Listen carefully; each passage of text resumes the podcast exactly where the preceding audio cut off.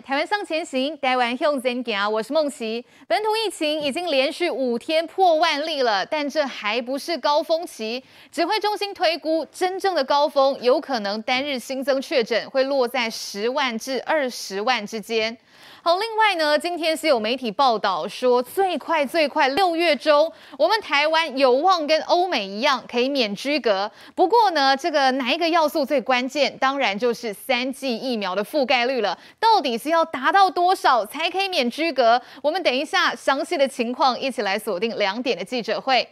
好，那另外一方面就是国民党的委员吴思怀在立法院的质询又惹出争议了，因为明明中国的这个孔子学院的是拍牙虾，恶名昭彰，可是呢，这个吴思怀居然说要我们的侨委会多学学，哦，真的这个逻辑让人很难理解。好，那另外一方面就是罗志强铁了心一定要选到底哦。昨天他就已经说了，他买了四十二年漏水的老公寓。那今天又预告了，明天就要迁户籍到桃园去了。到底有没有把朱立伦放在眼里呢？我们稍后一起来讨论。好，我们赶快先来介绍今天现场的来宾。首先第一位欢迎到的是政治评论员张明佑。主持人大家平安。好，再来欢迎到的是民进党台中新议员周永红。孟琪好，大家好。好，再来欢迎到是国民党桃园新议员黄敬平。孟琪好，台港平安。好，再来邀请到的是资深媒体人温生温大哥。哎，主持人好，各位好。好，稍后还会有民进党台北市的议员张茂南也会加入节目讨论现场。我们赶快先来关心到的是疫情烧不停，急诊室是大爆量，指挥中心赶紧祭出了五大措施，希望帮医院来舒缓急诊的就医潮。我们赶快先来看一下今天在双北市医院的最新情形。患者躺在担架上被推进急诊室，这样的画面二十四小时没停过。疫情期间，很多人任何症状都冲去急诊，像亚东假日一天就服务了七百多人次。急诊二十四小时，总共服务了七百位的民众，哈，所以等于说在礼拜天一天里面就会有一千五百位民众。阳明医院胸腔医师苏一峰也抛出急诊照片，表示半夜十一点凄风苦雨中，民众还在急诊门口等报告。这是一份让自己知道下一步该怎么做的报告。急诊爆量，这才是真实第一线的情况。甚至还有情侣快筛阳性，却隐瞒跑到一般急诊区，只因为不想等太久。亚东急诊主任就呼吁：快筛阳无症状，拜托别跑来急诊。即使快筛阳性的人。他需要做 PCR 的检测的时候，有很多选择。他可以到这个各各地的社区筛检站去做裁检。那医院呢，也开了所谓的简易门诊。以亚东运作为例，PCR 阳化急诊属于最高风险，次风险是快筛阳，次次风险则是其他接触者都有不同安排。最高风险区域的部分，我们会呃有专人来处理，然后限制他们的这个。与其他的病人之间有互相交流的机会，会有一个绿色通道来协助他们尽快做完采检之后，哦呃，是呃看是要回家居家隔离，或者是住院。亚东还设立简易门诊，挂号五百七十元，看诊领药回家，只需要持家用快筛阳性证明即可，但不希望民众拿假证明来。目前各地筛检站都是爆量，呼吁把资源留给真正需要的患者，度过这波疫情。好，看到现在台湾的确诊数一天比一天高哦，从四月二十八号的一万一千出头，到四月底一万五，以及到昨天呢，已经攀升到一万七千八百零一例，很有可能今天就会逼近两万大关哦。当然，现在看到这个确诊数字，可能民众会很紧张，可是真的再次呼吁大家不要一窝蜂往急诊冲，因为真的医护人员真的已经快忙不过来，这样有可能呢会压垮这个医疗的量。能也会让重症的病患单薄医生，这个部分真的是非常严重的。所以昨天呢，阿中部长火速拟出了五大点，希望大家呢，医院还有民众大家一起来配合哦。首先第一个就是要拜托这个各个地方政府加设社区的筛检站。好，那第二个就是说，请急救责任医院来开设防疫发烧的门诊，分流病人，好让这个轻症啦、无症状，但是呢你在家快筛阳性的民众。可以提供相关的裁剪或是诊疗的服务。好，第三点也要请观众朋友特别注意哦，就是说现在呢无症状，你必须要快筛阳性才可以呢去裁剪核酸 PCR 的检测哦。那当然你是居隔居检者会另外来办理。好，第四呢也是要鼓励基层的诊所来投入提供一些裁剪的服务。好，那最后就是请医院启动一些应变的机制。那我们赶快来看哦，今天的确诊人数是不是再飙出新高呢？一起来看最新的记者会。是，那另外左手边是我们的医疗应变组罗副组长，还有我参加今天的记者会。那先请指挥官报告今天的工作事项。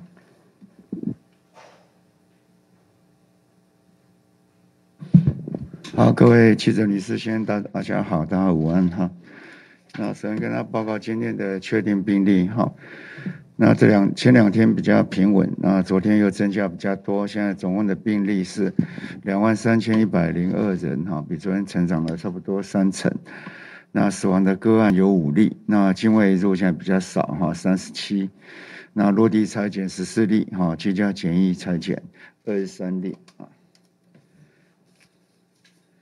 那礼拜一像就进来的人就比较少一点哈，这边检验的五百七十九人，那阳性的是十四人，好，阳性率是二点四二，好，那一般我们下午这班越南哈，向来都是比较多人哈，两百六十人进来，阳性还有九人，不过比以往已经大有改善哈，前两天这一班都有三四十个，会有时候四五十个。那看起来是，哎，经过我们这边跟他提醒之后，应该检查上面有比较落实，不过我们要持续观察。那今天早上哈，两个航班，新加坡、菲律宾来，实际人数六十四人，那阳性有六人，好，那阳性率是百分之九点三八。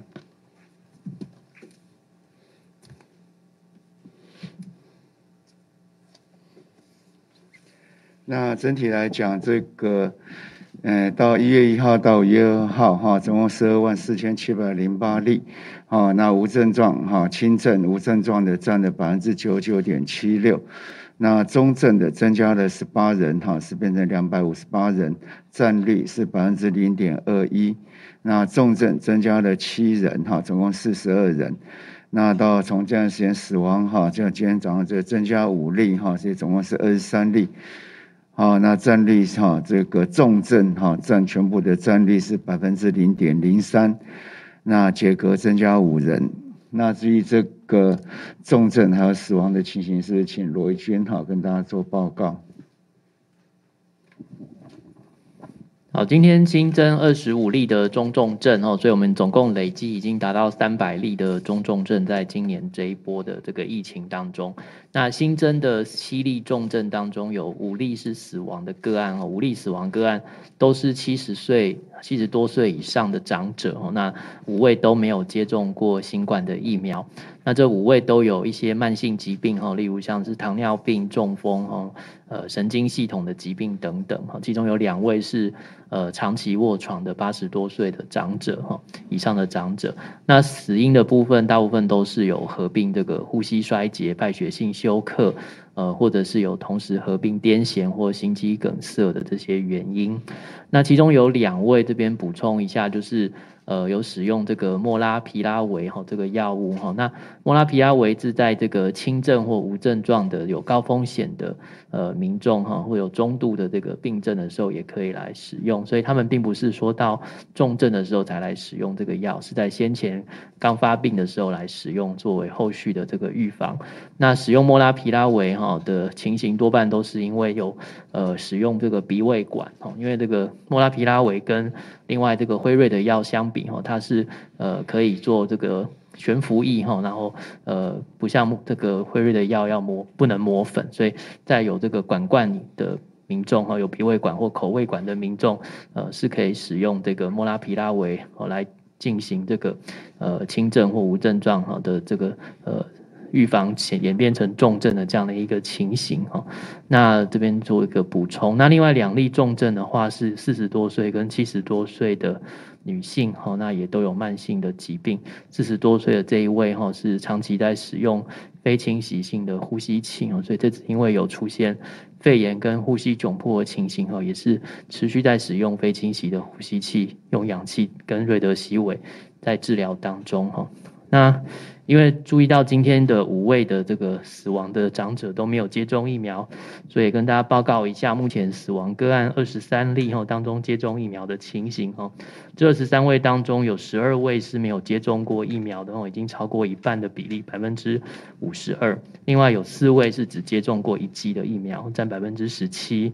另外有两剂的哈是五位，占百分之二十二，以及打三剂的哈是。两位哈占百分之九，所以大概估计起来是有一半的民众是呃一半的死亡个案或是未接种疫苗，那大概将近七成哈百分之六十九是未完整接种，就是未接种或者是只接种一剂的个案哈，所以还是在这边特别呼吁，尤其是长者的部分哈，能够尽快的去接种疫苗来降低这个重症跟死亡的风险。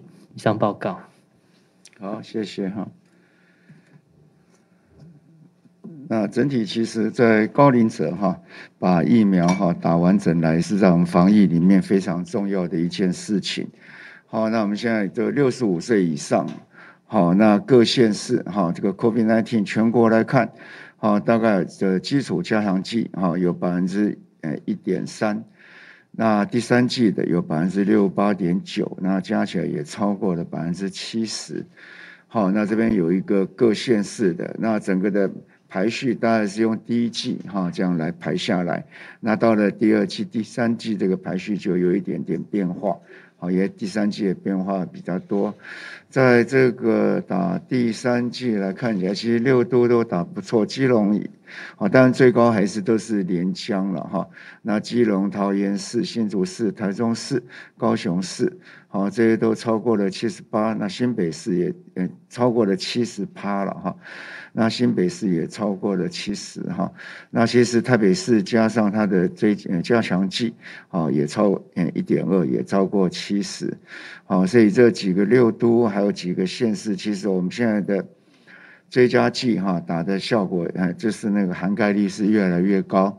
哦，不过我们希望可以再高一点，那整体的哦防疫在控制的一些哦限制就可以稍微放松一些，因为疫苗打得越高，尤其是高龄的第三季打得越高，那当然对对整体的这种安全性哈跟保护性会有很大的帮助。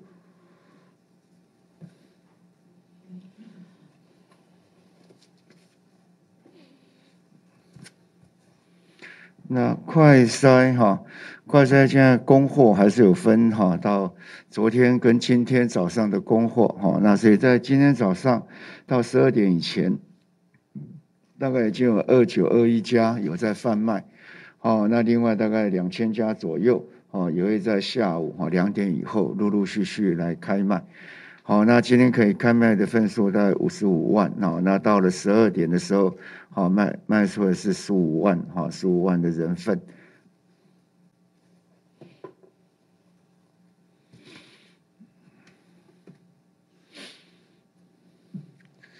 好，我们现在对于入境哈，入境的旅客哈，本来是十加七。好，那我们宣布从五月九号零时起，入境的居检的天数缩短为七加七，啊，就七加的七天的居家检疫，好，然后七天的自主管理。那七呃七天的里面要检查两次，哈，这一次是啊在机场的时候可能做一次 PCR，不管是生喉唾液或或是我们的啊鼻咽的哈的一个 PCR。那然后在第七天的时候，要解除这个检疫的时候，要做一次的快筛。好，那中间当然有症状，那可以使用这个好快筛。好，那可以如果是阳性，那当然就要来通报。好，那整体来讲，它还是一人一户。哈，在境外一入一人一户为原为原则啊。如果没有办法一人一户，那就要到防疫旅馆里面去做七天的检疫。好，这是从五月九号的零时起，哈，跟我们这个在居家隔隔离三加四总数是七天，我们先把它拉成一次。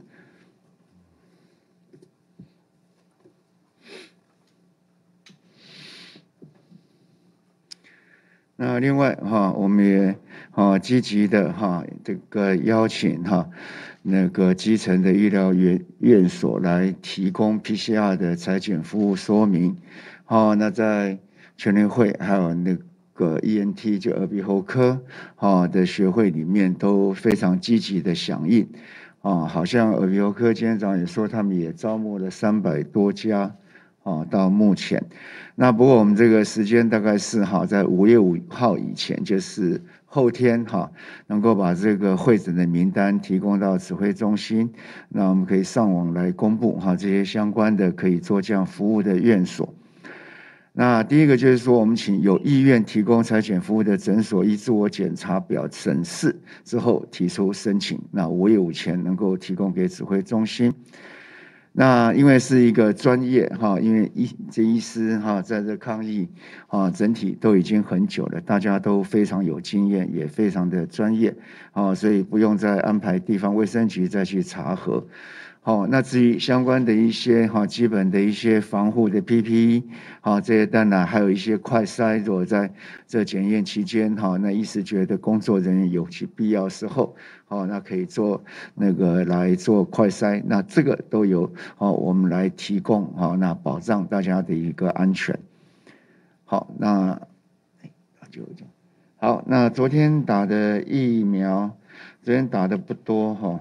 这令人担忧。捐打了六万五千一百四十四人次，好，那第一季现在是百分之八十四点九三，第二季百分之八十点一八，基础加强剂啊百分之零点八三，追加。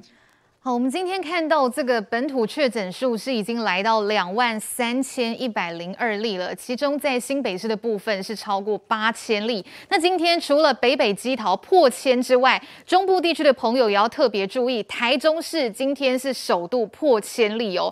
永红议员在这边哦，真的，我们现在要以什么样的心态来面对？因为其实昨天部长已经有说了，按照指挥中心用模型去推估未来的这个高峰期，有可能单日最高是到。到二十万例，是的，我觉得呃这段期间呢，大家会越来越紧张然后，尤其今天是台湾首次破了两万，是那包括台中哈，过去都在这个几百位几百位，那今天也破千了嘛哈，那我觉得大家还是不要慌啊，为什么？我跟大家报告一个数字，现在全球的确诊率是五亿一千多万了哈，五亿一千多万，换句话说什么？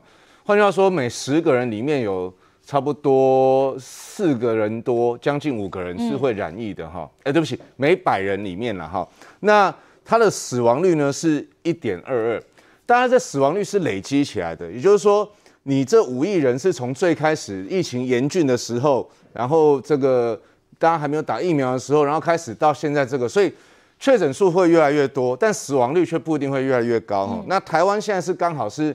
才在经历过去两年全世界在经历的状况，是那所以我们要面对这个疫情哦，坦白讲要做好，我觉得关键是心理准备了。为什么？因为过去的全世界的疫情哦，在发生的时候，台湾是守得最好。那会有人说，那为什么你如果现在要开放，干嘛以前要居隔？干嘛以前要这样子去追踪人家，还要去定位有没有？还要去开罚？因为不一样啊，那个时候还没有打疫苗，那个时候的那个病毒是很毒的。然后还经过了几波阿尔法、德尔塔，对不对？是。那现在好不容易到了欧米克，第一个它的病毒的传播力很强，但是它致死率非常低。不要说致死率，它重症率也很低。像我们就以今天最新的，还是一样是百分之零点零三呐，百分之零点零三，就是说一万个人才三个人有可能会重症，而且这个是一万个人确诊者里面才有三个人哦，不是说台湾每三个，哎，不是说全台湾每一万个人就有三个会重症，不是的。是确诊者里面才会有一万个里面才会有三个，这个数字很重要。大家不要可以看到重症率零点零三，嗯，那是不是去换算一下我们全台湾到时候多少人重症？不是的，确诊者确诊者里面的百分之零点零三呐，我觉得这个数字很重要，因为我昨天有听到一些朋友在讲说，开玩笑，你如果这个轻重症加起来百分之零点三 percent。那很危险啊！全全台湾是不是要有几百万人的那个中重症？我说不是这样算，确诊者才是。这第一个，第二个哈，呃，我们这个阵痛期是一定要经过的。如果我们要去走到欧美那一块，那你也不能说我们不要走到那一块，那不可能，因为台湾不可能永远是锁国的。嗯。因为全世界为什么现在开放的原因，是因为一样，我讲那个条件达到，第一个就是大家疫苗都打了。第二个就是 Omicron，它基本上它就是一个比较轻的病毒，只是它传染力很强，所以全世界其实都开放。我就讲嘛，我在美国的朋友，他们就是觉得怀疑自己确诊，然后去医院验一验 P 那个那个 PCR 验了，然后说对你确诊了，然后怎么办？没怎么办呢、啊？回家睡觉，回家休息。对，然后呢，我妹妹在新加坡，她也是，她也是确诊了，然后卫生局怎么办？她说没有，你回家休息，也没有什么隔离呀、啊。然后等到她第四天好了之后，她跟卫生局来测一下，诶，你身上没有病毒了，很快才几天没有病毒了。她说那那我什么时候可以出门？他说诶，你可以现在就出门，他就带小朋友出去吃麦当劳了。所以这个是全世界。我再讲一个例子哈，我我的好朋友他们去美国参展也是。整个展场来自全世界各国的人在那边参展，结果只有一个摊位戴着口罩，就是我们台湾人去的那个。那大家都没有戴嘛？那台湾人当时比较紧张，而且因为大家想说，如果不幸染疫，也希望是在台湾，不要在国外。那我要讲是说，要走到这一步，一定会有经过这阵痛期。但阵痛期不表示说我们一定要那一定会有那么多人染疫哦，这个是个关键哦。因为你看最近染疫，我们只要回去看那个数字，包括死亡，大部分都是第一个就是。疫苗没有打足的，再来都是这个呃身上就有多重的这种慢性病史的人，所以基本上你一个健康平常是比较健康的人，然后你疫苗打足三剂的人，大概你要重症的这个几率是非常的低。嗯、那么你说染疫会不会染疫呢？我们只要看我们这个中这个无症状的哈，无症状什么意思？无症状就是说你被框列了，然后发现你确诊了，那你被框列才发现确诊，表示什么？很可能你本来就有，你只是如果没有被框列的话，你怎么会知道你确诊？嗯、就像你你的身体无无无上面无爽快，你哪有可能讲我身体好好，我要去看医生，看我有发烧无？无可能嘛。所以就是因为被框列，所以大家不要急，这个病毒的传染力非常的强，但是它很可能它的这个病毒的毒毒性不那么强，然后病毒量也没有那么强的时候。我们就有很多是属于无症状跟轻症，对，那一定要迈向这一步。那迈向这一步就是要逐步的、逐步的开放嘛。我就讲台中破了一千例，那你不能说台中市政府就不运作。现在大概有三分之一台中市的局处长都这个确诊了，然后副市长也是三分之二确诊啊，三个副市长两个确诊，剩一个。那刚好那段时间，因为我刚好在他们那个这个叫现在媒体叫做。台中市府会餐叙的群聚了哈，有记者开玩笑说，哇，那台中市的破口是不是从从这个台中市政府市议会他们餐叙开始？但我就说不要这样说了哈，因为他基本上维持正常的运作嘛哈。那你基本上就是说，你看那时候刚好我在隔离中，所以我没有办法去，我也没有出席。那我出来隔离出来之后，因为我也觉得说啊，我先不要去议会，我都用视讯的方式，所以我没有跟议会跟刚好没有刚好没跟他们接触到。但我反而觉得，你看。我当初包括我们寇姐那时候确诊，然后那时候我被通知隔离的时候，国民党党团开个记者会骂我，就现在都晋升了。我反而是说不要骂他们，嗯，因为这个确诊是人人都有机会会遇到的事情，而这是一个阵痛期。台湾如果要达到像美国、像韩国、像新加坡、像欧洲的那样子的方式，你就是要有这样心理准备。还是要劝一句。我知道我们的疫苗很多人没有打第三剂，我也知道台中市政府跟市议会很多议员官员没有打满第三剂，赶快去劝所有周边的好朋友都去打第三剂，把身体养好，把疫苗打满，然后来应战这一场战争。我相信总有一天会过去的。我们人家经过了两年，也许我们花了三个月、四个月，所以我们应该要庆幸，也要珍惜。对，现在真的像议员所说，现在是防疫的阵痛期哦。最重要，其实真的是大家的心理建设，很多这个防疫的观念也要微调。不过，另外真的要提醒大家哦，真的是如果你没有什么症状，你也没有确诊，在家里没有快筛阳性，而且也没有疑似确诊等等的症状，千万不要有事没事就跑去筛检站，因为像专家周明威就说，筛检站其实更危险，你有可能本来没事的，可是去到那边有可能会增添染疫的。的几率，所以请大家如果没事，真的不要跑去挤在筛检站。那我们可以看到，因为现在北台湾确实确诊的数字呢还是比较高哦。那我们看到现在筛检是大塞车的状况，我想请教一下这个茂南议员哦，因为台北市呢今天在新增大型的筛检站，好像在加紧的赶工当中。那目前到底在台北的医疗量呢？目前是怎么样呢？好，那么大家都知道，这个北北哈就占了这个确诊的百分之五十到六十哈，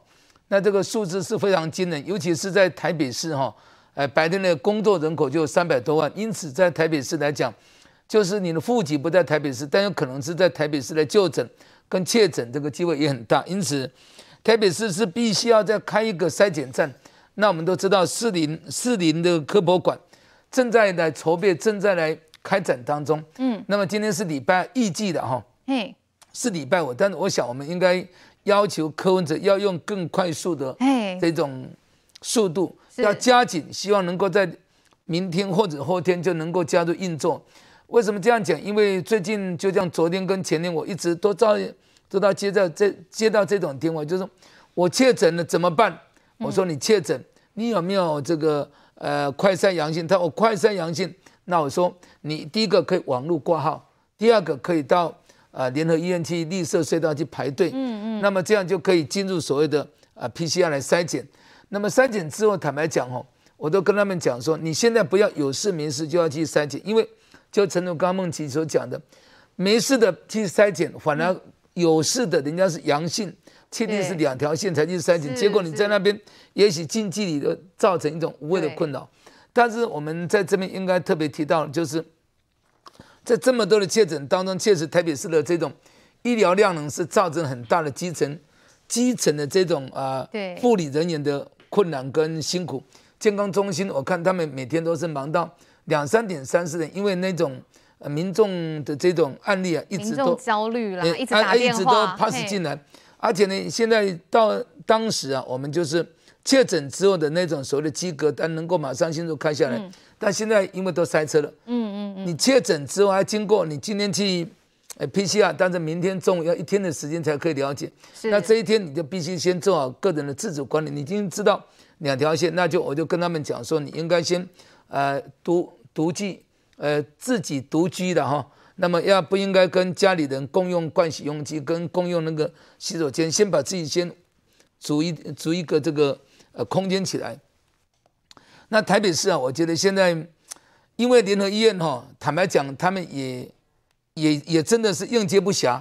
那么我们台北市的这个空床啊，现在又说要非得要有一种重症或者是急重症的人才能够才能够来接受住院。嗯，那显然的，我们现在都已经在为这个中症跟重症的医疗量能在做准备。对，因为如果说不做这种情形的话，就怕说一下子很多的中重症进来的话，你就没有，就整个床位都不足了。病床。所以这个病床的控制也是有它的必要。不过。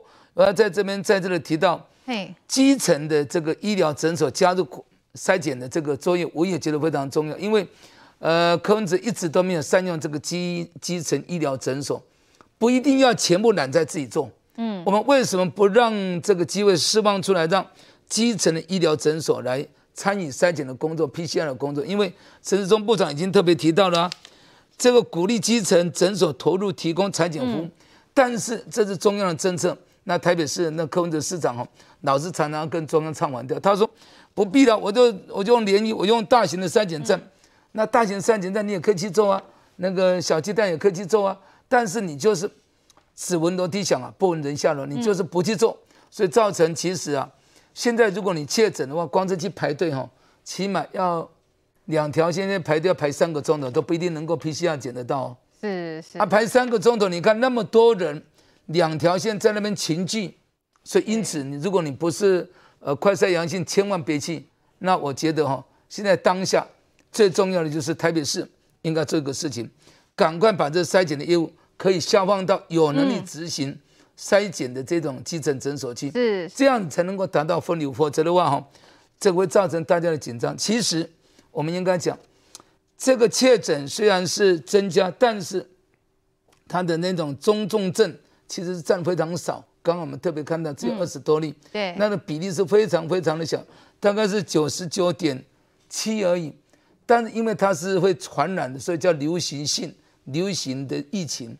不过在这个情况之下，我认为做好分流，嗯，那么加强让裁剪的机会能够更迅速，那之后的自主管理。那么啊、呃，一定还是要打好打满，是第三剂不打不行，第三剂要去打。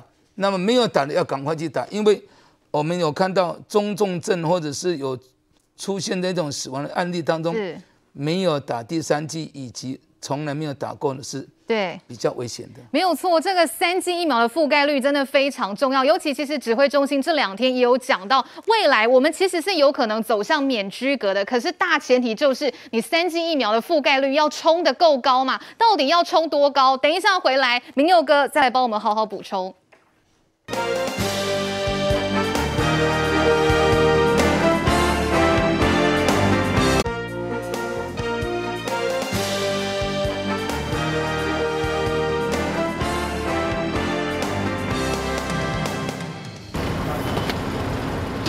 员忙着搭棚子，透明橱窗内的医护人员则将所有医疗资源摆到位，因为再过不到二十四小时，这里将成为台北市新的大型筛检站。卫生局和联医人员不停来回巡视，就怕有漏掉任何细节。这里是市北科技园区的空地，前一天柯市长透露，正在加紧赶工中。急诊外面要有足够的空间呢，那空间很窄，根本就很难设，所以要要有足够的空间哦。第二点哦。动员需要时间的，因为因为装一个装一个户外的空间，你知道吗？你要保证他们，你都不会遇到下雨的。我们在市北科有有一个专区也在动员呢，现在连夜在在施工了，所以现在我们台北市已经有八家了。看看县长配置四层楼高的帐篷，将比照大家河滨公园的车来数筛检模式。另外，也跟七大筛检站相同，提供给药服务。只是在现在医疗资源吃紧的状况下，联医体系真的还有能力可以动员吗？柯文哲市长想要在市北科技园区增设快筛站，这原本是一桩美意。但是柯文哲市长也应该要考量台北市的医护量能显然不足，这些医护人员都相当辛苦，日以继夜的在工作。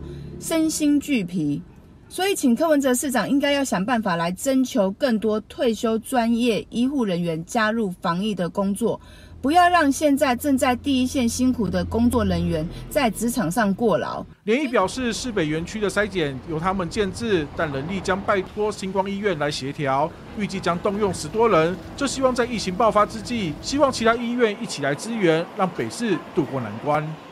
哦，这个北市虽然在加开筛检站，不过我们这边还是再次提醒大家哦，如果说真的没有事，没有任何的症状，千万不要一窝蜂挤到筛检站去。好，那永红议员这边也要这个简单跟我们分享一下哦，自己去筛检的经验。对，那时候我因为是就是我通知了卫生局嘛，我说我接触到确诊者，那他当然就要排我 PCR 嘛，对不对？是是。那就是我有一个防疫专车载我去那个台中荣总，就我到急诊室外面那边看，我在那边我也是在排队，我心里想说。哇！我到这边来测 PCR，然后有一堆人在外面等着，有的是要快筛，快筛完如果阴性才要做 PCR，哎，阳性才要做 PCR。我就想说，我会好好一个人，就我来这边做 PCR 之后，反而接触到病毒，所以我还是要那一句哈。那天苏培讲一句话哈，我觉得很有道理。他说哈，不是说你快筛每天筛筛十几次，你就不会碰到病毒嘛？快筛跟这两件事，所以真的你不要一有不舒服，你就要跑去快筛等等。我真的觉得不要。因为你到任何地方，不管是医院里面还是快筛站，你遇到病毒的机会绝对比你日常遇到病毒机会还多，所以我还是要奉劝大家哈，不要现在很紧张，自己吓自己。我在讲那个刚刚讲说重症是零点零三，我反过来讲，确诊者只有百，确诊者有百分之九十九点九七是轻症或无症状哦，百分之九十九点九七，一般人就说哎有百分之百艺术嘛，所以真的大家不要。自我吓自己，然后很紧张了，一有一个状况就跑去快筛，那个反而更危险。对，虽然确诊数跟那集破两万吼，这乍听会有点紧张。不过明佑哥，我们看到其实台湾目前我们的防疫政策真的就是要走向共存这个趋势。像是今天也有媒体报道啊，哎，未来有可能达成两大条件之后，我们就可以跟欧美一样不用居隔嘞。哪两个条件？第一个是第三季的施打率，你至少要有七成以上。那另外就是中重症率能。能够抑制，不要一直的上扬哈，这个当然是一个研拟的方案，可能指挥中心还需要再讨论。可是这确实是一个大方向哦。因为现在我们碰到最大的问题是这样，尤其是做家长的哈，因为你知道学校哈，只要有几例之后，学校就开始远距教学。那远距教学的过程里面呢，第一个家长的时间怎么配合？第二个是。这个小朋友在家里，如果是像有一些公托公幼的小朋友，他们也一样要远距啊。嗯，那在这时候的时候，他们没办法打所谓的疫苗啊。那还有就是现在才要开始打国小生，还有一些就十二岁到六岁的部分。对，是。那我想问的是说，现在很多的，我包括我那边的选民哈，虽然我没有那个啦，可是还是很多人会跟我拜托，包括里长说，哎、欸，民佑啊，我那快筛去问里民去用这个居家隔离啊，欸、啊，阮的快筛剂要安怎啊，到底上下有阮里长要给他上透，即摆连里长都讨无啦，哦，啊，即摆说这变做足麻烦的几件代志，啊，过来家长因为处理有囡仔学校因为有人感染。啊，是班上有人感染，你赶快来居隔。居隔的时阵，第一个家长的时间，第二个是家长嘛，摕无快筛剂嘛。那所以现在我们要回到一个问题的层面。我前天吼十一点多，我去加头毛加一百块的啦。啊，你发现讲真济这个诊所边啊吼，就是邮局。嗯。啊，这个药局外口大排长龙，啊，大家拢开杠经理遐。我想问的是说，阿林经理遐好像就是。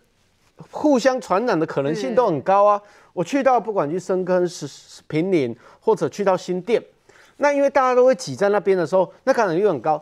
再来，它就会产生另外一个问题：你真的有需要用到吗？嗯，这是我常问民众的问题。你真的有需要用到吗？紧张有需要。对，你这些量人应该赶快留给真正在居格，然后他们需要去购买，可以请人家去托买的人，他可以使用。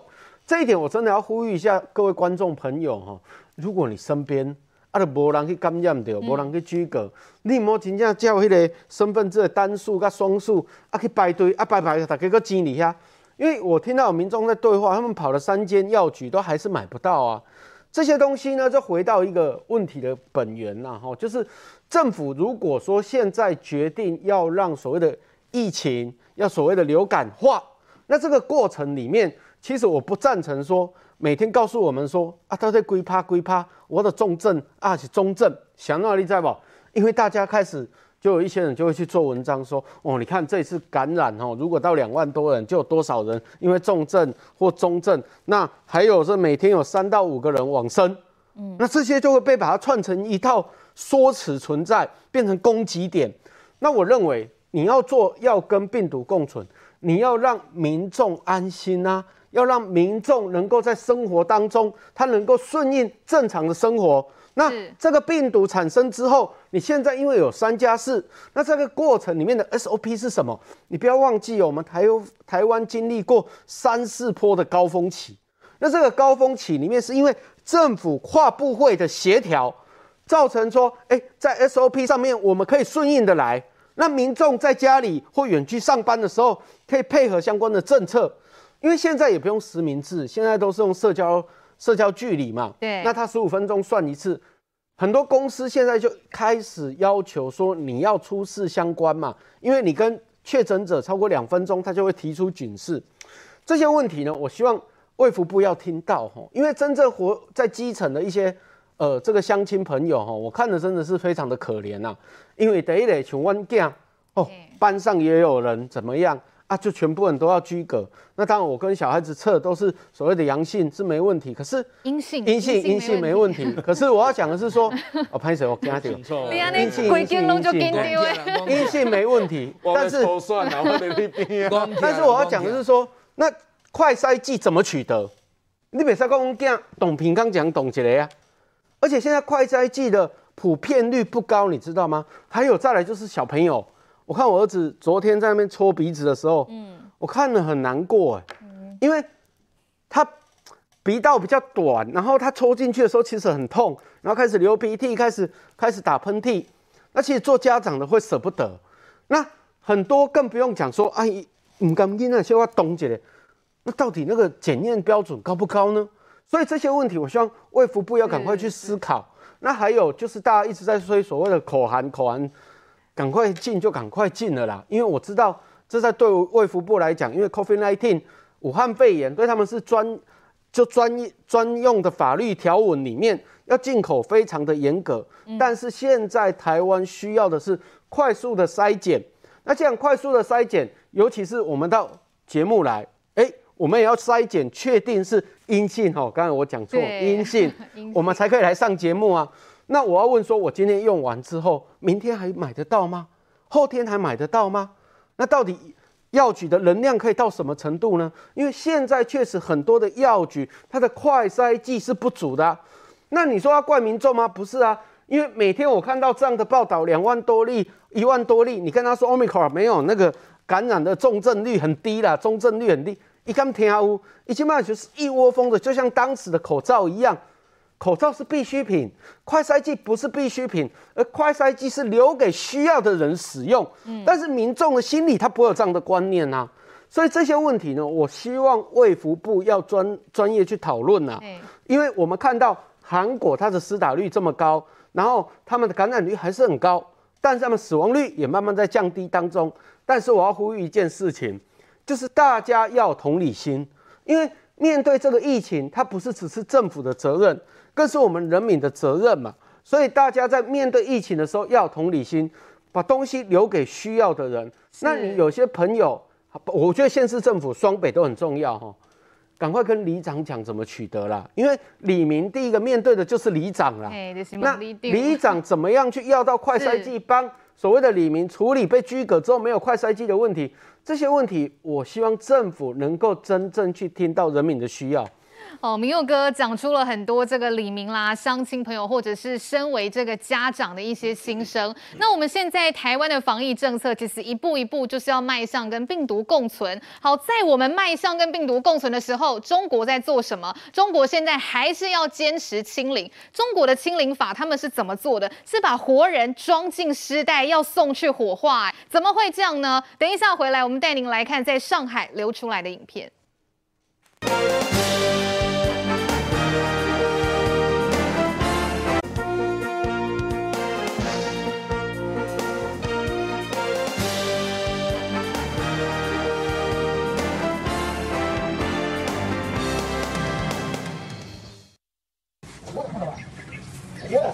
搬上车的尸袋会动，殡仪馆人员打开看，里面的人竟然还活着，但安阳院员工却视而不见，企图再拉上拉链。你们是草菅人命啊？打幺，这个打幺幺零啊！哎，一定要抓起来的。上海普陀区新长征福利院疑似为了空出安养院的床位，竟想把确诊奄奄一息的老人送去火葬场，还好被殡仪馆人员发现，否则差点就把活人送去火化。离谱过程全被附近居民给拍下来。养老院在瞎搞啊！活人装装装上去，再装上去，他跟他们说死掉了。两个两个工人还是殡仪馆的工人说没死没死，在动。哎呦，真是的。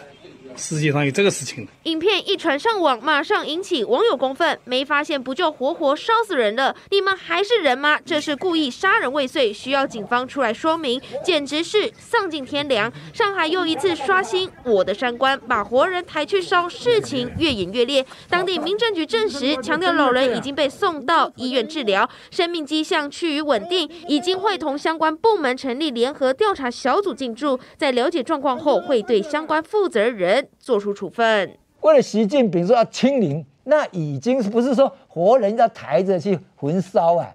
方舱医院现在到底有多少死掉了？数字永远不清楚。广州地区，然后西安开始整个总共有十八个城市开始这样就在那里闷烧锅了。大家在称说，上海还要能撑多久？上海人血的教训，不但北京人谨记，当地政府也早已私下为大规模爆发做准备。不但将启用小汤山、方舱医院一号、顺义、丰台等区都在赶建大规模的方舱医院，而一线城市广州只剩下排队做核酸的地方，找工作的人力市场有人潮外，其他街头都超冷清。四月底疫情复燃的广州，逐步加大封控区域和范围，市民要足不出户到何时？没有人知道。好，刚才看到中国这个防疫乱象，真的是让人觉得毛骨悚然哎。温大哥，刚才看到这个，就是安养院里面的可能是老先生或老太太，人还活着，压根我来搀亏呢，结果居然被包上尸袋。有可能要是旁边的人哦，旁边的民众要是没有出来喊的话，可能早就被送去这个火化了。怎么会这样呢？而且这个还是有流出来的影片，有被阻止的，喝咖仔有被阻止，但是我们没看到的，不知道还有多少哎。我想在前年底啊，那个武汉肺炎刚发生的时候啊，大概也有不少是这样的，因为美国的人造卫星就发现到武汉上空的氢那个呃化学元素啊特别强，那就是尸骨啊火化以后有那个新的效应。所以这个上海这个情形对中国人来讲是见怪不怪了。他们十四亿人口啊，哦，尤其是上海滩啊，各位要知道中共啊，他们对于这一类的防疫的这本书《溃疡》，刚刚电视在讲什么核酸，他们就是很讲究这一类的啊，哦，他们的名词跟外面不太一样，甚至还所谓中华民族致病基因啊。还有人体革命，这个国家是很奇怪的。嗯，你当然从这些字眼，你就可以知道说，欧罗巴贼的，哦，欧罗巴贼，欧罗巴贼的习近平，他现在坚持，哦，这个动态清零，哦，要稳住经济，但是外国的报道都已经很清楚了嘛，你整个在封城了嘛，都连北京都要沦陷了，连美国。这个杂志人家都已经把你当封面故事在做了，哦，当然了，大家都很希望说，哦，整个这个呃武汉肺炎呐、啊、能够隔离。刚刚我看到柯文哲在那边做这个什么，呃，这个在北北科德那边要盖八个什么的快筛的什么的，韩国人想的比你快，韩国人你看，人家这个量产。你随时需要，我随时供应，啊，没有必要在那边啊，又就是调木材，调调调什么啊，这个一大堆玻璃的，人家马上已经推出来了。为什么？韩国本身他们已经度过这个难关。要知道科学，好，科学本身呐、啊，你其实从陈建仁在劝柯文哲多多念书，其实类似的数据不胜枚举哦。我特地拿的就是说，日本这方面最近的报道，单单这一个啊武汉肺炎它的演变，人家写的很清楚，人家这个数据哦都是有科学依据，不是说啊，跟他网络先都要尾油啊，赶快画玲珑，包括第五波教训，病床缺啊，已经。日本早就已经发现说病床绝对会缺，每一个国家的演变都差不多啦，包括这个数据，哦，高峰之后英国马上哎就解放了，可以知道说台湾呐，不要说让这一些啊医生很多种啦，你说陈其迈是妇产科的，陈建仁人家是公卫出身的嘛，你柯文哲是什么？是。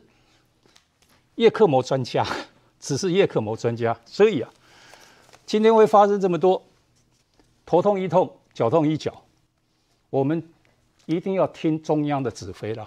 你如果说地方诸侯大家各自为政，归了乱套，那中共就是这样嘛。嗯，中共现在是北京，它是一条边，反正我习近平拍板，哦，上海要封就封，或者是杭州。哦，因为亚运要办的，所以不能，或者说这个北京更不行，哦，然后广州帮一口气啊，对不？哎，香港反正已经过了，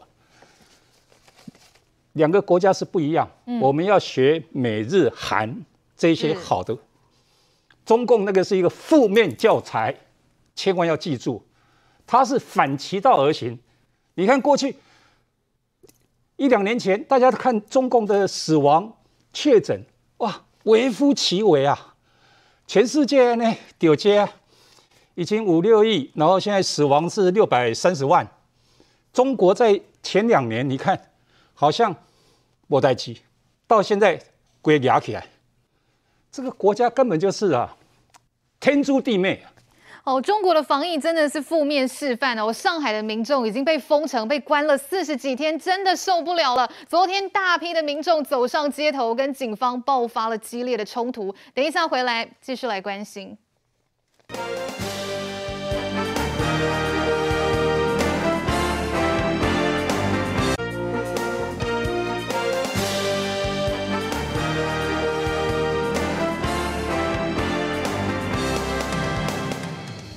警察了，已经在围攻警察了，你看到没有？黑压压的一大群人不断聚集，往穿着防护服的警察靠近。中国经济重中之重的上海，民怨大爆发。上海闵行区的纪王镇居民被封四十五天后，一号晚上走上街头抗议。这一搞不好，就可能要发生暴动，就可能要出人命了。而在帝都北京，也开始越封越多，民众得要把钥匙交给防疫人员，从外面上锁，甚至吉林省直接装上铁条封大门。CNN 报道，中国的清零政策就是把数百万人关进虚拟般的监狱。Right now across China, at least 27 cities are under full or partial lockdown. CNN's calculation estimating that directly impacts up to 180 million people, more than half the U.S. population. 这是假期第一天的前门大街，这是朱市口大街。北京各大街一眼望去，全都没人。地铁站也是小猫两三只。然而，就算是没有封锁的广东深圳，当局防疫也是无极限，就连小 baby 也不放过。Babies kept off the subway. The reason? They didn't have negative COVID test results. It's now mandatory to get access to most of public life in the city. 除了一封再封，当局也一测再测。在各大社区设置二十四小时检测站，要民众不断检测。在新疆，有新郎因为 PCR 检测结果还没出来，得用直播看自己的婚礼。新郎在这看，新郎在外面。驻派中国的 CNN 记者一天到晚都要检测，还得把结果上传到社区网络群组。中国坚持清零，却造成阳性猎巫的下场。Community group chats can serve as a helpful way to source food, but also as a space to call out neighbors, sometimes becoming a witch hunt to kick out positive cases and have them sent to quarantine centers. For local authorities basically say we have a wartime situation, and therefore we have to apply emergency measures, and therefore you have to um, simply follow orders. 学者认为，中国铁腕防疫已有如一九六零到一九七零年代的文革政治武器，但能否真的控制疫情，甚至控制人民，恐怕要打上一大问号。中国。 中国这样子坚持清零哦，真的引发了很多的乱象哦。竞评议员，我们刚才看到的，除了这个在新疆有这个新郎，他必须要透过直播自己看自己的结婚典礼，哎，男主角在外面不知道里面的婚礼是要怎么进行。那另外在上海有这样子老人家被装进尸袋，狼牙跟瓦雷，等于就是几乎快被送去火葬场了。是幸好有人出来拦阻，才阻止了这一场悲剧。这就是现在每天在中国上演的防疫悲剧啊。呃，现在就是中国整个中国大陆哈，它有二十七个城市处于这种呃完全封城或者是半封城的这个状态，其中就包括刚刚我们新闻画面上所看到的这个北京，还有上海，一个是在中国的北方华北最大的一个城市，又是首都，那另外一个是中国的金融重镇，又是一个最发达的一个呃城市，那可是。光是上海市也有两千六百多万人口，比台湾两千三百五十七万人口还多啊！对，所以呃，上海市现在包括上海市在内，应该这样讲，呃，很多中国的这城市又要求实现动态清零，或社会面基本清零，或社会面清零。我刚刚讲的三个专有名词，都是他们他们才会出现的。那所谓社会面清零，很简单的，台湾观众或许搞不太清楚，就是跟简单的跟大家讲说。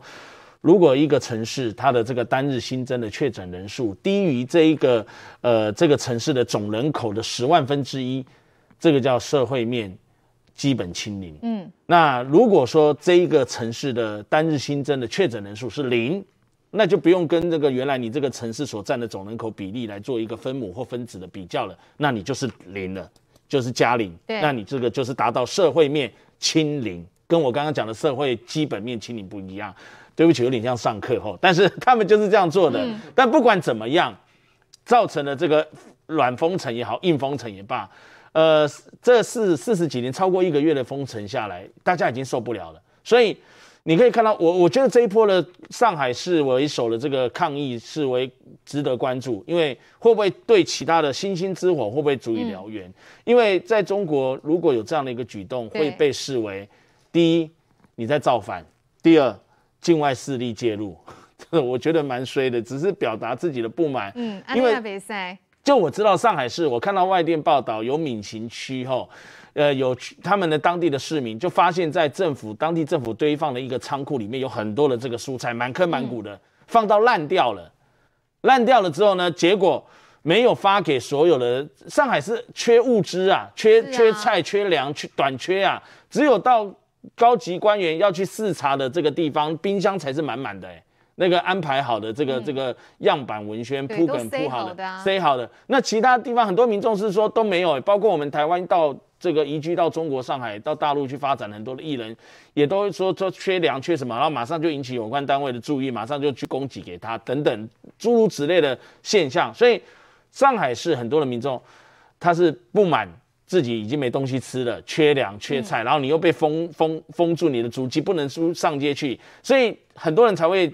担心说还没病死先饿死，那之前其实，在上个礼拜，上海复旦大学就传出说，这个因为防疫的关系，他的这个防疫措施太严厉，然后学生受不了，然后抗议。是是。抗议了之后呢，据说有武警到了上海复旦大学里面学校去镇暴，然后甚至还出动了这个催泪瓦斯，那个影片手机拍下来都还有那个白烟冒出来。然后甚至后来在学生的这个寝室、学生的宿舍的这个浴室的主要的几个门口都会装那个摄影机监控这样，然后甚至被因为你看今年现在是这个五月了嘛，他们五现在是五一黄金周，那也不敢放人流，然后全部各地就地过节也不得乱跑，所以以以前你看中国的五一黄金周跟春节的年假都会南北的这样子人口大迁徙移动，这是。除了非洲以外的动物大迁徙之外呢，人类的这个这个，如如果说地球上的生物的话，一个很大的迁徙移动，今年都没有。很多的景点几乎就是景点的东西和那个景点，比如动物园的动物，景点的这个兵马俑比人还多，因为他们都不敢到处移动，都吓到，而且很多地方都封城。那过完了五月、六月之后，七八月紧接着就要进入了北戴河会议。嗯，北戴河是中国的这个统治的这个阶层，中南海最重要的一个核心会议，每年要定调的一个他们一个党的治理治国的方针。接下来九月进入九月、十月，就是入秋之后的中国大陆的二十大。那这是一个决决定接班的梯队很重要，像上海市委书记李强，嗯，就是习近平的心腹爱将。所以我说，上海，你从上海可以以管窥天，以离测海，看到整个中国全整个城市的面貌，是非常引起大家关注的。就是开始暴动了，民众受不了。上个礼拜四晚上，四月二十八号，我有看到报道说，上海很多的区民众就开始在自己家里，因为封城嘛，足不足不出户，就在家里。敲那个锅碗瓢盆，一直敲打，以示抗议。然后上海市民就昵称，在网络上昵称这个叫音乐会，用这种来抗议。所以你可以看到，甚至连中国的首一曾经的首富啦，这个王健林，他的儿子王思聪，王思聪常常会在网络上有一些言语暴走。他就在网络上微博说：“我们不是要每天这个 PCR，我们呃我们每天 PCR 核酸检测测的不是阳性或阴性，我们测的是血性跟奴性。”他这句话讲出来实话，糟糕了，失言。嗯、那个微博的贴文，贴文还在吗？被删，马上被删。然后人也被重点是人还在吗？人被带走，你看，你看哦、所以我觉得蛮悲哀的啦。就是说，人在。这种节骨眼，如果是台湾，我刚刚讲那个堆了满坑满谷仓库的蔬菜，然后都没发给民众，然后然后民众气的把那个菜搬出来丢丢到街上，才会引起警察公安来侦办。如果是台湾，你想怎么样？早就抗议了，对不对？没错。不管执政党在野党都骂翻了，因为就是以民意为依归。所以我觉得，呃，我觉得这个是值得关注的。我刚刚讲了一连串中共中国共产党的它的一个政治的铺陈，但是如果忽略到民意的这样的一个状况的话，强压。呃，因为疫情的关系，恐怕会让今年中国的社会非常的不安。真的，中国的各种这种防疫乱象，对台湾来讲就是最负面的教材啊！而且讲到中国，大家可能还会想到，中国在这个国际社会上广设的一种叫做孔子学院的机构。哎，这个孔子学院呢，大家平常真的如果有在关注一些国际新闻，就会发现真的是拍马虾我告贼，而且是恶名昭彰，欧洲啦、美国啦都说要抵制了，结果就我们台湾的立委吴思怀，居然昨天在立法院说要我们侨委会多。多学学啦，到底是要学什么？我们等一下哦，一起来了解。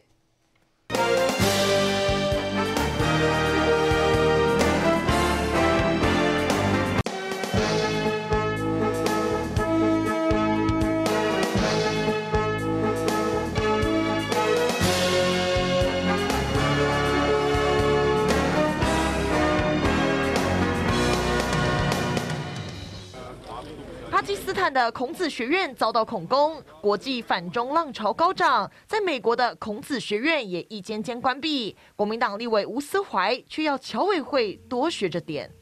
老共的孔子学院搞了这么多年，当然现在慢慢式微了哈，但是他最风光的时候，他一定有他的优点。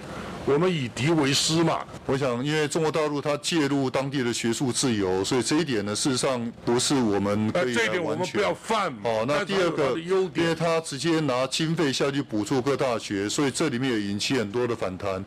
童振源忍不住反驳，因为孔子学院虽然标榜是非营利性教育机构，目的是要让世界了解中国的文化语言，却被发现根本是假孔子之名，行政治洗脑的大外宣之实，还企图渗透各国的教育界。全盛时期，在一百五十四国设立五百四十八所学院，学员数高达一百八十七万，光美国就有一百零三间。现在却因为真面目被揭穿，只剩下十八间。是学出输出威权思想，拒绝勾结外国的学者进行文化间谍，还是去像战狼外交一样四处找人吵架呢？这样的做法是跟北京一笔书气。吴思怀一番质询，又让他成为众矢之的。而且在孔子学院受到欧美抵制的同时，台湾的华语文学习中心取而代之，大受欢迎。在去年六月开始来推动的时候，到现在不到一年，我们已经成立了在美国三十五家，在欧洲呢反应也非常热烈，大概有十家，受到的欢迎程度相当高。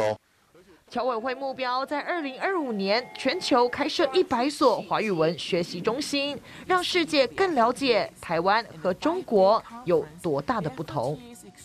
这个中国在世界各地开这么多的孔子学院，目的到底是什么？不就是为了要大外宣吗？明佑哥，如果说真的啦，中国他们的孔子学院这么好的话，为什么欧洲、为什么美国都要抵制啊？吴思怀不晓得吗？我觉得那个吴思怀哈，他当立委有点可惜啊哈，他应该到中国去当一下那个孔子学院发展处的处长。我为什么这样子讲呢？因为你在几年前在呃川普时期哦，其实就有特别去调查过所谓的孔子学院在美国的设立，尤其在波士顿的时候，就发现说它跟所谓的这个呃间谍组织有相当大的关系，就中国间谍的部分，对美国高科技的一些窃取，利用孔子学院做一个转换，嗯，已经被查了好几次了哈，也不止波士顿，其他州都有相关的发现。那最近呢，我看到一个外一个呃外国巴基斯坦的消息，在印度旁边呢，哈，他最近发生了一个恐怖攻击，在南部的部分。那在卡拉奇这个地方呢，附近本来设立了一个孔子学院，结果在录影机去发现说，有一个富人去里面所谓的自爆，做所谓的恐怖攻击。那这是卑路支解放军他们承认是他们犯案，为什么去犯案呢？因为他们长期以来就是一个呃所谓的回教的国家，那他也认为说，你到这里来做所谓的中国的孔子学院，对我们当地并没有任何的帮助啊。那尤其是这个俾路支省，它是在所谓的巴基斯坦是一个非常贫穷的一个省份呐。那你说要来建设这里，结果你建设了一个孔子学院，然后洗我们的的朋友呃小朋友的脑，然后或者是大人的脑。那他们觉得很不妥啊！那中国来这边，不管是窃取他们的这个所谓的工作机会，造成他们生存上的问题。你知道孔子学院的目的，它不是单纯去设一个学院，让你来学中文或是学所谓的儒家思想，哎，它是叫你来进行所谓的中国式的洗脑，洗脑到全世界，告诉你说哦，中国好棒棒，习近平好棒棒。所以你可以看到斯里兰卡最近面对所谓的破产的问题，因为人员的问题。嗯，结果我看四月的时候，哇，中国的官方去到斯里兰卡接见哦，哦，接见他们斯里兰卡的大使。我想想好嘛吧，你去人家国家孔子学院发的新闻稿就说接见。嗯，哦，你中国真正大到袂懵你。所以你看到在“一带一路”的任何国家设设所谓的孔子学院。无非就是要赞颂中国愿意来建设你的国家。为什么斯里兰卡会破产呢？它也是一带一路，因为他们是红红茶茶叶的一个生产国啊。他们认为说，哎，这是一带一路非常好的一个地方，结果没有，钢人用恁的啦，铁路铁筋用恁的啦，啊，原料嘛用恁的啦，啊，我怪大量做好恁去运用啦。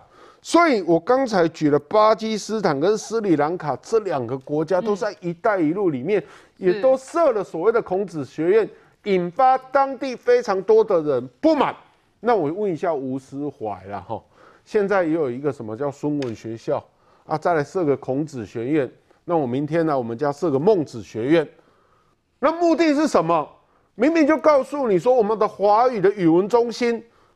在外面推动的非常好啊。对啊，因为我们也不会去赞颂蔡英文总统好棒棒哦，台湾好棒棒。他就是在告诉你说，你要学中文，可以到这里来增加你的国际竞争力。是是，那就是我们设立的目的嘛。所以呢，吴思怀拿这个来当一个模范，那我觉得他真的可以到中国去了。你不要在这里当当立委。去到你当人大代表，是个中国孔子学院发展处的处长，好好的听习近平听训，然后去到外面帮忙宣传，不用在台湾做这件事了。台湾是一个民主国家。这种封建思想，请回中国去。明佑哥帮吴思怀吹的这吹这类套路，好像比较适合他哦。永红议员，如果孔子学院真的那么好，那美国欢迎都来不及了，干嘛还要抵制呢？可是我们来听听看，吴思怀他有他自己坚持的己见啦。他说，这个孔子学院当初会开这么多间，做得好，就表示一定有他的优点哈。我们要借鉴人家优缺点来推进华语文工作，然后呢，还教训了一下。我们的官员不要像卫福部长陈时中一样逢中必反，我不知道两者之间有什么样的关系啦。永红，我看了其实有蛮悲伤的哈，我觉得我们这个吴思怀委员他是不分区的立委嘛哈，你推动孔子学院，先照他的逻辑讲，你到底是要去推动华语文，嗯，还是要去推动孔子思想？那你说他的优点，你到底要学哪一个？嗯，再来就是说这跟陈时中。有没有反中有什么关系啊？第一个，陈时中有没有反中？我不知道，至少看起来没有嘛。他在做他的莫名其妙，他在做他的指挥官。那你为什么认定他反中？是因为那时候他拒绝使用科兴的疫苗吗？嗯，大家知不知道现在泰国？泰国是最早打完两剂疫苗的，泰国的确诊数跟那个死亡率都还在增加。为什么？因为泰国都打科兴的疫苗啊。所以现在中国也开始开放要打其他国家疫苗，一开始他不开放嘛？为什么？因为他要扶植他自己的科兴疫苗。如果是因为这样子的话，哈，我真的劝吴思怀哦，你就去中国打疫苗，你凡事都用中国的，你这样就叫爱中。那你也可以说我反中，对，我就是反中，怎么样？但是重点来了，我要讲哦，我们要理性的推论。我觉得吴帅，我真的很悲伤。第一个就是说。他这样子，而且他做到将领，他领的我是我们民脂民膏，他现在还领着退休俸，我不知道他凭什么当上将军，我从来没有看过他有讲过一句听起来合乎逻辑、富有知识，甚至包括他的军事常识，我都不觉得有哦。这样的人为什么是可以当到将军？我真的觉得要拔掉他的将军。首先，我跟各位报告，孔子学院哈。最早在开始说质疑有问题，什么是加拿大？二零一三年哦，这已经是十年前的事。加拿大就开始质疑说孔子学院是有问题的，他不是真的来教你中文，他是在传输中共的威权思想，而且更重要的是什么呢？在二零一九年，美国啊，这个共和党跟民主党他们这个两党有一个跨党的调查，针对孔子学院，他的调查报告讲了十几点孔子学院的问题。我简单讲几个，第一个不透明，嗯，怎样的不透明？他的教师聘任不够不透明，工作人员聘任不透明。那你说我学校聘任为什么要透明？当然要透明啊！你看看台湾哪一间，你连补习班老师都要透明，有哪一个不透明？他不透明。第二个，这个不透明之外，要求教师要干嘛呢？工作人员要宣誓效忠中共哦。不是要宣誓认同孔子儒家文化，或者是你效忠中共干嘛？你去教书了，为什么要效忠中共？第三个，他透过这个所谓的这个合作方案进到各校园去，然后买通了很多的学者，而这些学者，这陆陆续续这几年，我们都有看到，在各大学院里面，他去买通这些学者，买通学者做什么呢？不是去做间谍，买通学者去做美化中共的事情啊。假学术研究之名出来的报告就说啊，中共现在多么好，多么的棒，好、哦，多么的了不起。第四个，他用这样子孔子学院作为基地，豢养了很多类似我们过去国民党的职业学生。我们在疫情开始的时候，大家有没有看到？还有反，尤其是反送中的时候，有没有看到全世界各地现在 YouTube 新闻都看得到？不管是在澳洲、在美国、在加拿大，都会看到。当有香港人在那边说声援香港的时候，就看到一群中国的，不管是留学生还是当地居民，一群中国的小流氓就在旁边跟香港人吵架。这些人是哪里来的？都跟孔子学院有关。然后从疫情开始到现在，包括美国、包括欧洲，一间一间的孔子学院都被关闭。吴思怀说，他虽然现在释围了，吴思怀用的是释围，对，搞不清楚状况。一间一间的被各国的政府关闭，而且各国的政府不是说我行政部门要关哦。对，我刚刚跟大家讲，二零一九年美国的众议院，包括共和党跟民主党两党联合的调查报告，就讲得很清楚，说孔子学院是有问题的。他这样子是用国家的机器，用资源去干涉人家的学术自由。我请问一下，美国够有钱了吧？欧洲够有钱了吧？日本以前够有钱了吧？至少在八零年代广场协议之前，你有听过美国、日本、欧洲在用这个奖学金、赞助金的时候，然后他要求你去美化你的、美化某一个国家吗？至少我在学术界没有听过，我相信我学术界的朋友都没有听过。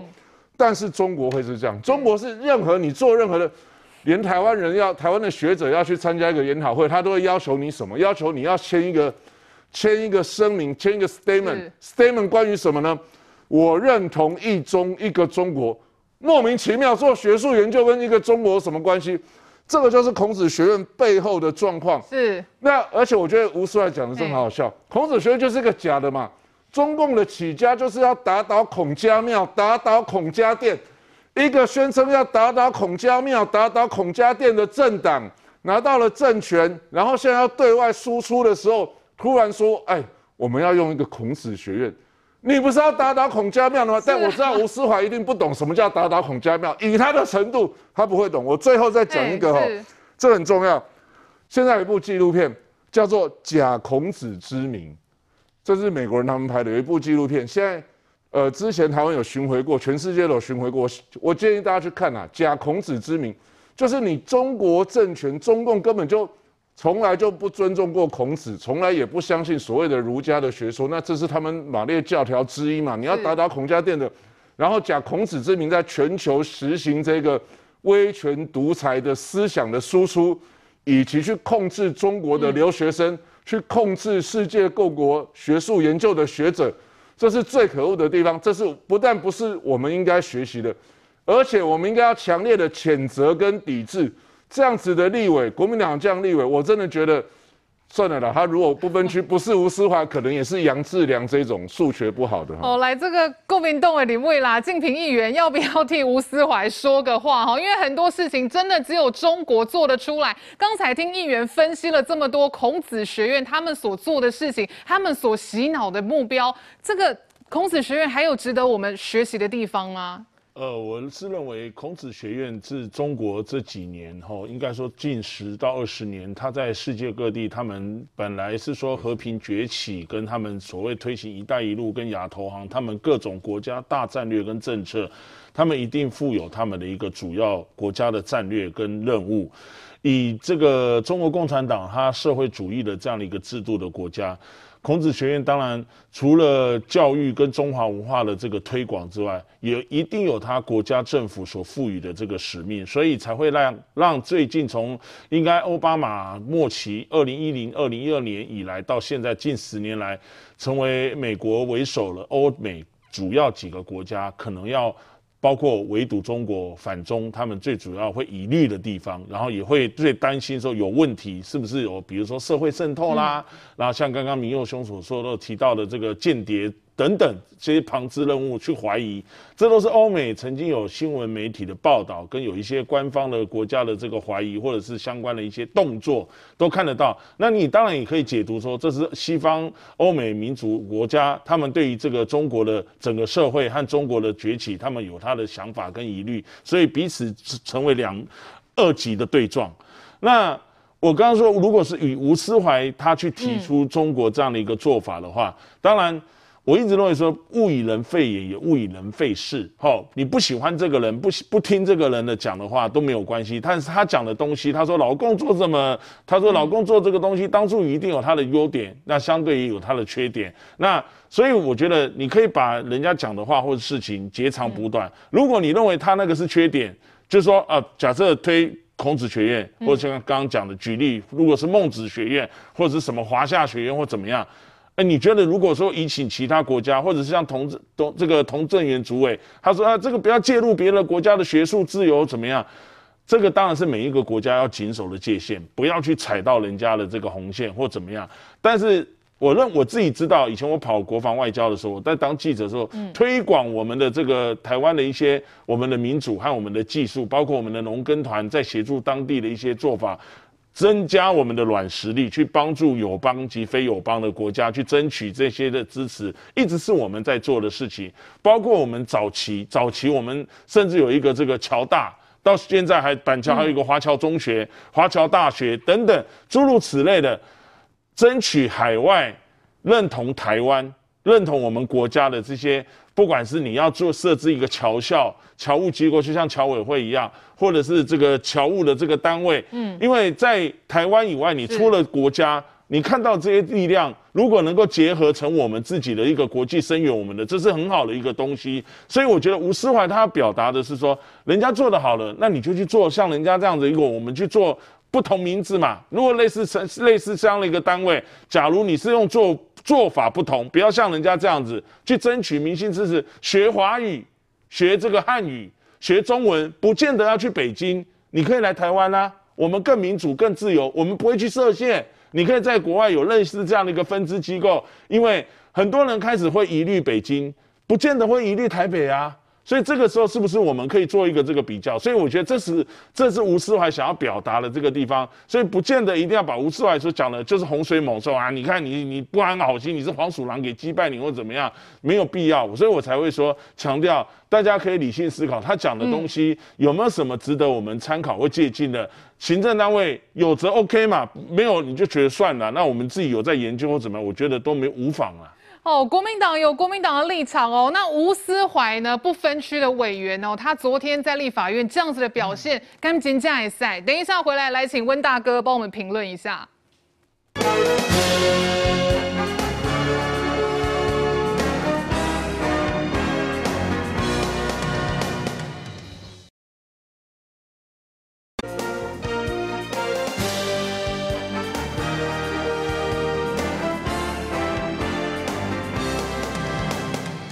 回到节目现场，赶快来请教温大哥哦。刚才我们聊到这个孔子学院这样子，近几年来啊，被欧美各国这样抵制，结果我们的吴思怀委员还说要侨委会主委童振源好好去学一下啦，有这个必要吗？温大哥，吴思怀讲的话，真的就是比负面教材还负面哦，表示台湾的国军啊，真的不知为谁而战，为何而战？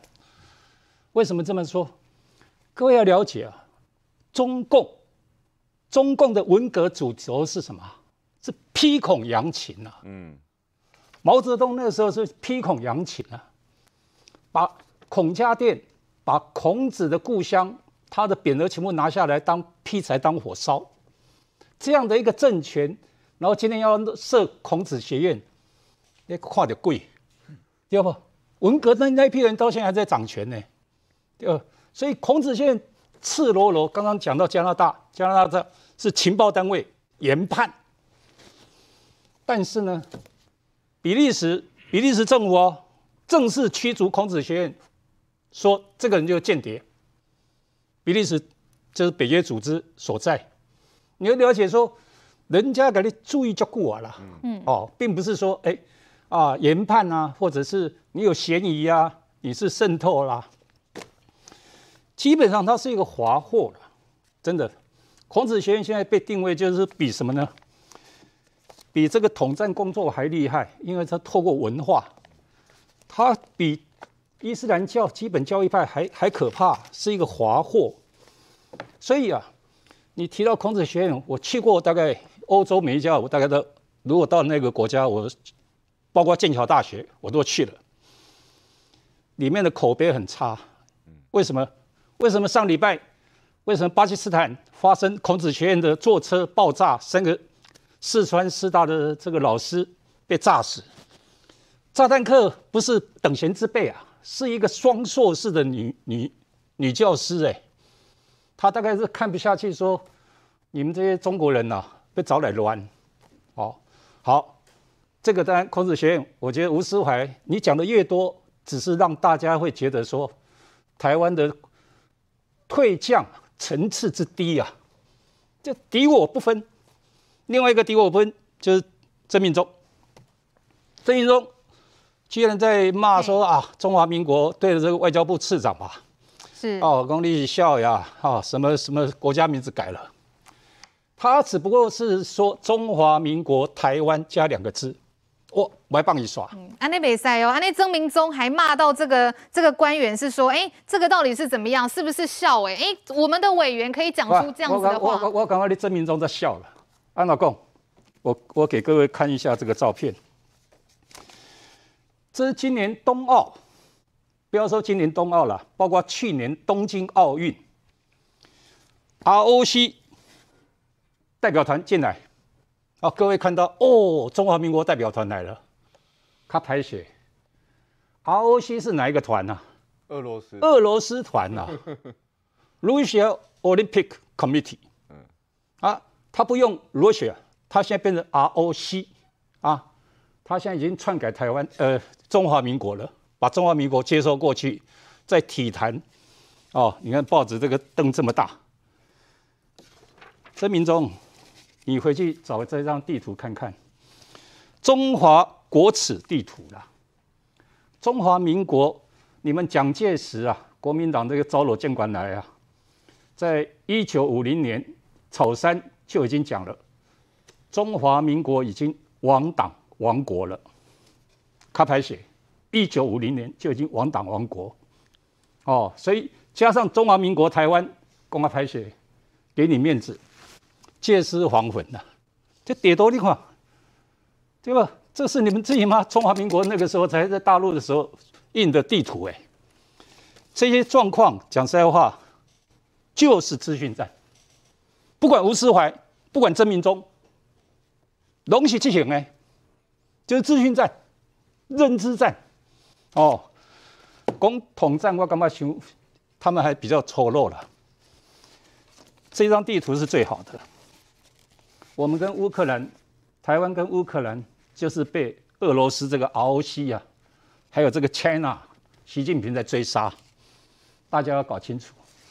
哦，针对国民党两位委员昨天这样在立法院的质询表现，茂南议员这边怎么看呢？曾明宗他不满这个外交部的报告，所以怒呛官员，爆气的批评官员。那吴思怀是不断的要童振源去学学人家的孔子学院，两个拢都啊后拢是国民党。多几大了，多几大哈。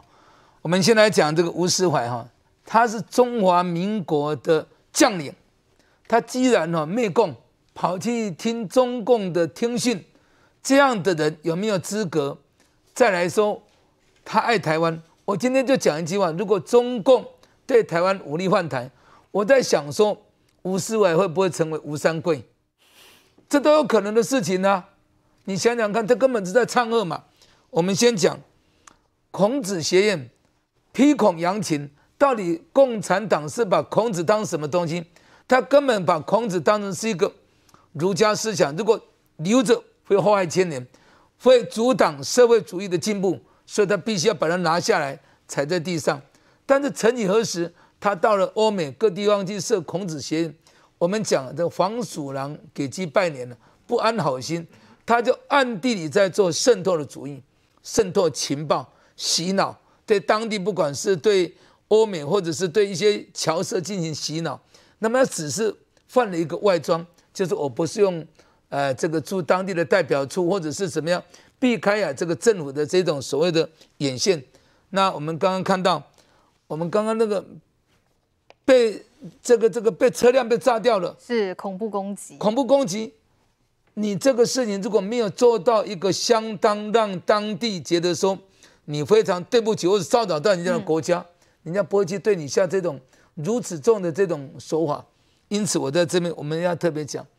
如果孔子学院他根本就是假孔子的名字进行政治的渗透，进行政治的啊、呃、这种呃情资的收集，所以当然美国当然欧美一定不可能容许这样的一个组织存在那里。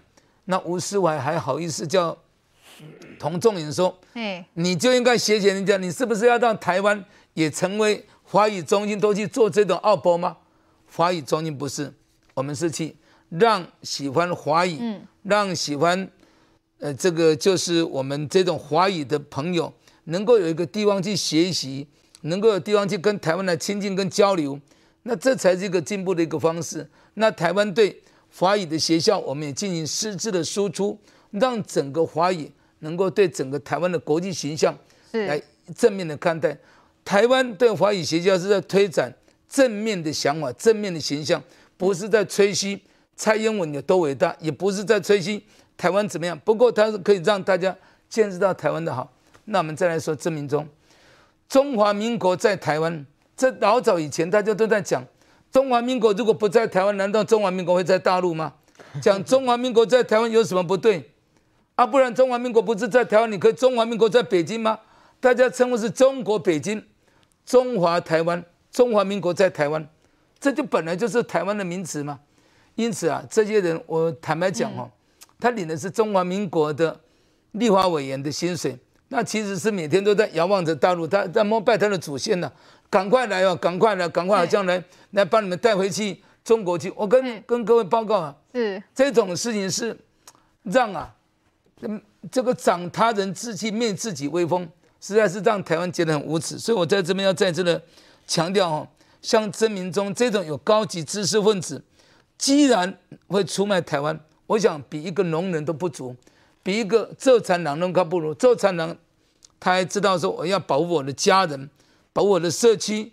就当时就像客家人移民进来反抗，对当时的日本人对这统治的不满，他们至少会发出不平的声音。但是这个是在跟中共是唱和的，所以我想这两个人呢、啊，他们讲法是大家听听就好，而且我们要斥责他，我们要。抵制他，我们都对这种立法委员哦，根本是台湾支持。哦，刚才议员哦质疑说，哎，这个委员呐、啊，不晓得到底是哪得起狗的心碎。接下来我们要质疑的是台北市的议员罗志强，以及嘛跟人家台北市议员的心碎呢？不过他说他在桃园，哎，房子买好喽，明仔准备去刷火靠啊。等一下回来，我们一起来关心。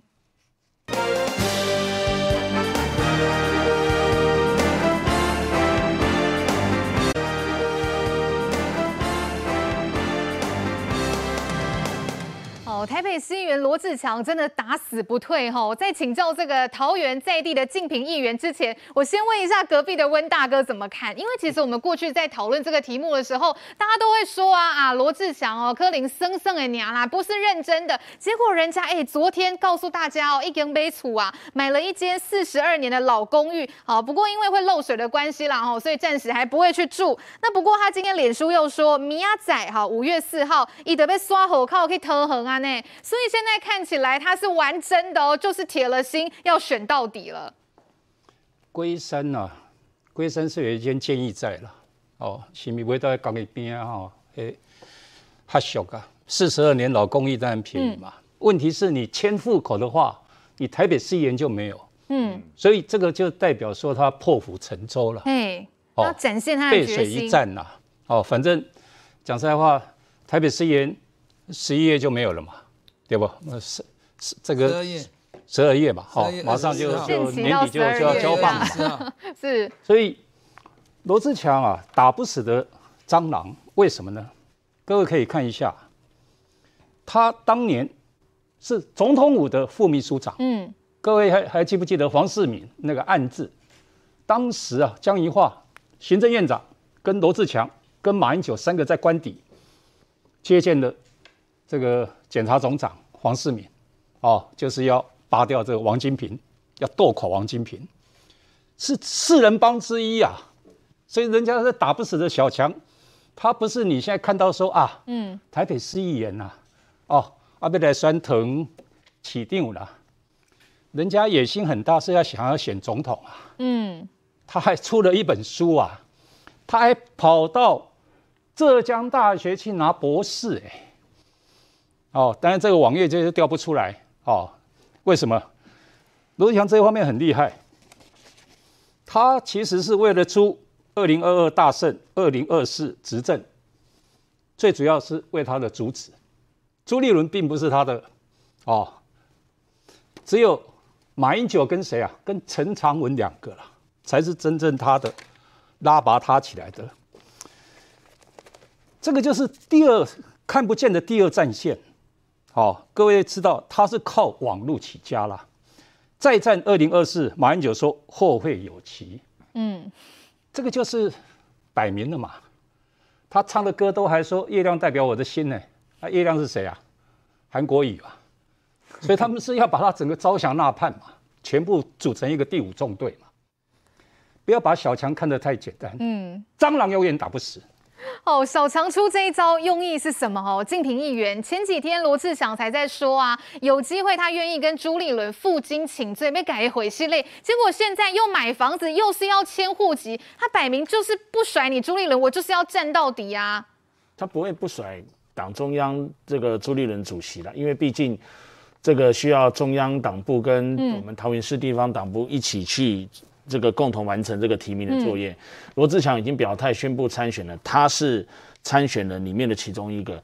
那党中央的秘书长黄建庭也已经说了，不也也不会去排除掉他，民调也不会排除。尽管之前爆发过说什么他民调很弱啊，什么怎么的等等，两边你来我往的，但是慢慢的你可以看到罗志强有在修修正他的说法和退他的态度有在退让。党中央不管是朱立伦主席跟这个。黄建庭秘书长也有在修正跟他的说法跟退让，还有包括柯志恩所转述的，所以两边其实都有看到，希望把这个局圆满把它圆好一点。那罗志强他其实，在桃园也不是完全没有人支持他，那我也帮他安排过这个客厅会，小型的这种十个人的聚会。那也也我在跑行程的时候，也的确有基层的民众和支持者，他的支持者，呃，就是说啊，国民党要给他机会啊，什么都有。那也有反对他，所以两极化，就是有人支持，有人反对。嗯，那对于国民党来说，对于罗志强而言，他想要参选，那是他的个人的权利跟自由，那就让他去试试看，子弹飞一回嘛。那今天他真的决心下定决心，对，明天要迁户口，呃，要迁户口，然后这个要把这个龟山的房子。给买了，就算是老公寓，而且是五楼没有电梯的，嗯，然后顶楼漏水也没关系，因为钱的问题啦，真的你在桃园现在要买一户的房子，嗯，尤其是在中立或者我们的选区平镇或桃园中路啊、青埔，其实也不见得那么便宜。虽然跟台北新北比是便宜啦，但是如果其跟其他往，嗯，再往南什么新竹苗栗那些比，其实也不便宜啊。那要买一个新房子或中古屋，都是要有一点这个实力。所以罗志强他决定买房，决定迁户口，这表示他的决心，他的想法。那能不能成功，这是另外一回事。因为你买了房子，你迁了户口，不见得你民调就一定会赢国民党在地的人选。嗯，在地人选可能民调有人比他强，可能有人比他弱，那就是要一个这个比较。所以我相信国民党现在在地方中央大概分成就是两三派啦，有的。包括支持吕玉玲委员，有的支持鲁明哲委员，也有支持万美玲委员，嗯，然后包括罗志强在内，所以大概就不外乎这四个人选。最近听到前行政院长张善政，哦，之前跟韩叔也是被点到的，之前跟韩国瑜在二零二零年搭配国民党提名竞选总统、副总统的候选人，所以。呃，我觉得不要再搅乱一池春水了啊。嗯，你们嫌人不够多吗？你们嫌不够复杂吗？现在在桃园这一局，金价金价跨博啦，因为刚才我，我不知道谁提张善政啊，我觉得是干嘛？是觉得我们很我们太无聊了吗？觉得还要不断的再把人对张善政跟桃园的连结，确实也让人觉得有点莫想无啦。不过罗志强这边真的是表态的越来越明显。永红议员，因为其实刚才敬平议员有说到哈，他跟党中央看起来好像。像双方面各退一步。原本我们之前才讲什么负荆请罪，哎，听起来好像身段有放软，可是这两天呢、啊，又放出这个买到房子啦，又要迁户口，这真的是摆明啦，真的朱立伦你讲的为某人的信道呢？我我觉得没有看过这样子的国民党哈，一个一个市议员就可以跟党主席呛香，嗯、然后后来变成是说，哎呀，双方都找一个下台阶，我给你下台阶，你给我下台阶，开什么玩笑？过去的国民党怎么可能？不要说过去国民党，一般的民主政党，你也不会有这种不分伦理、不分这个、嗯、这个次序的问题嘛，哈，对不对？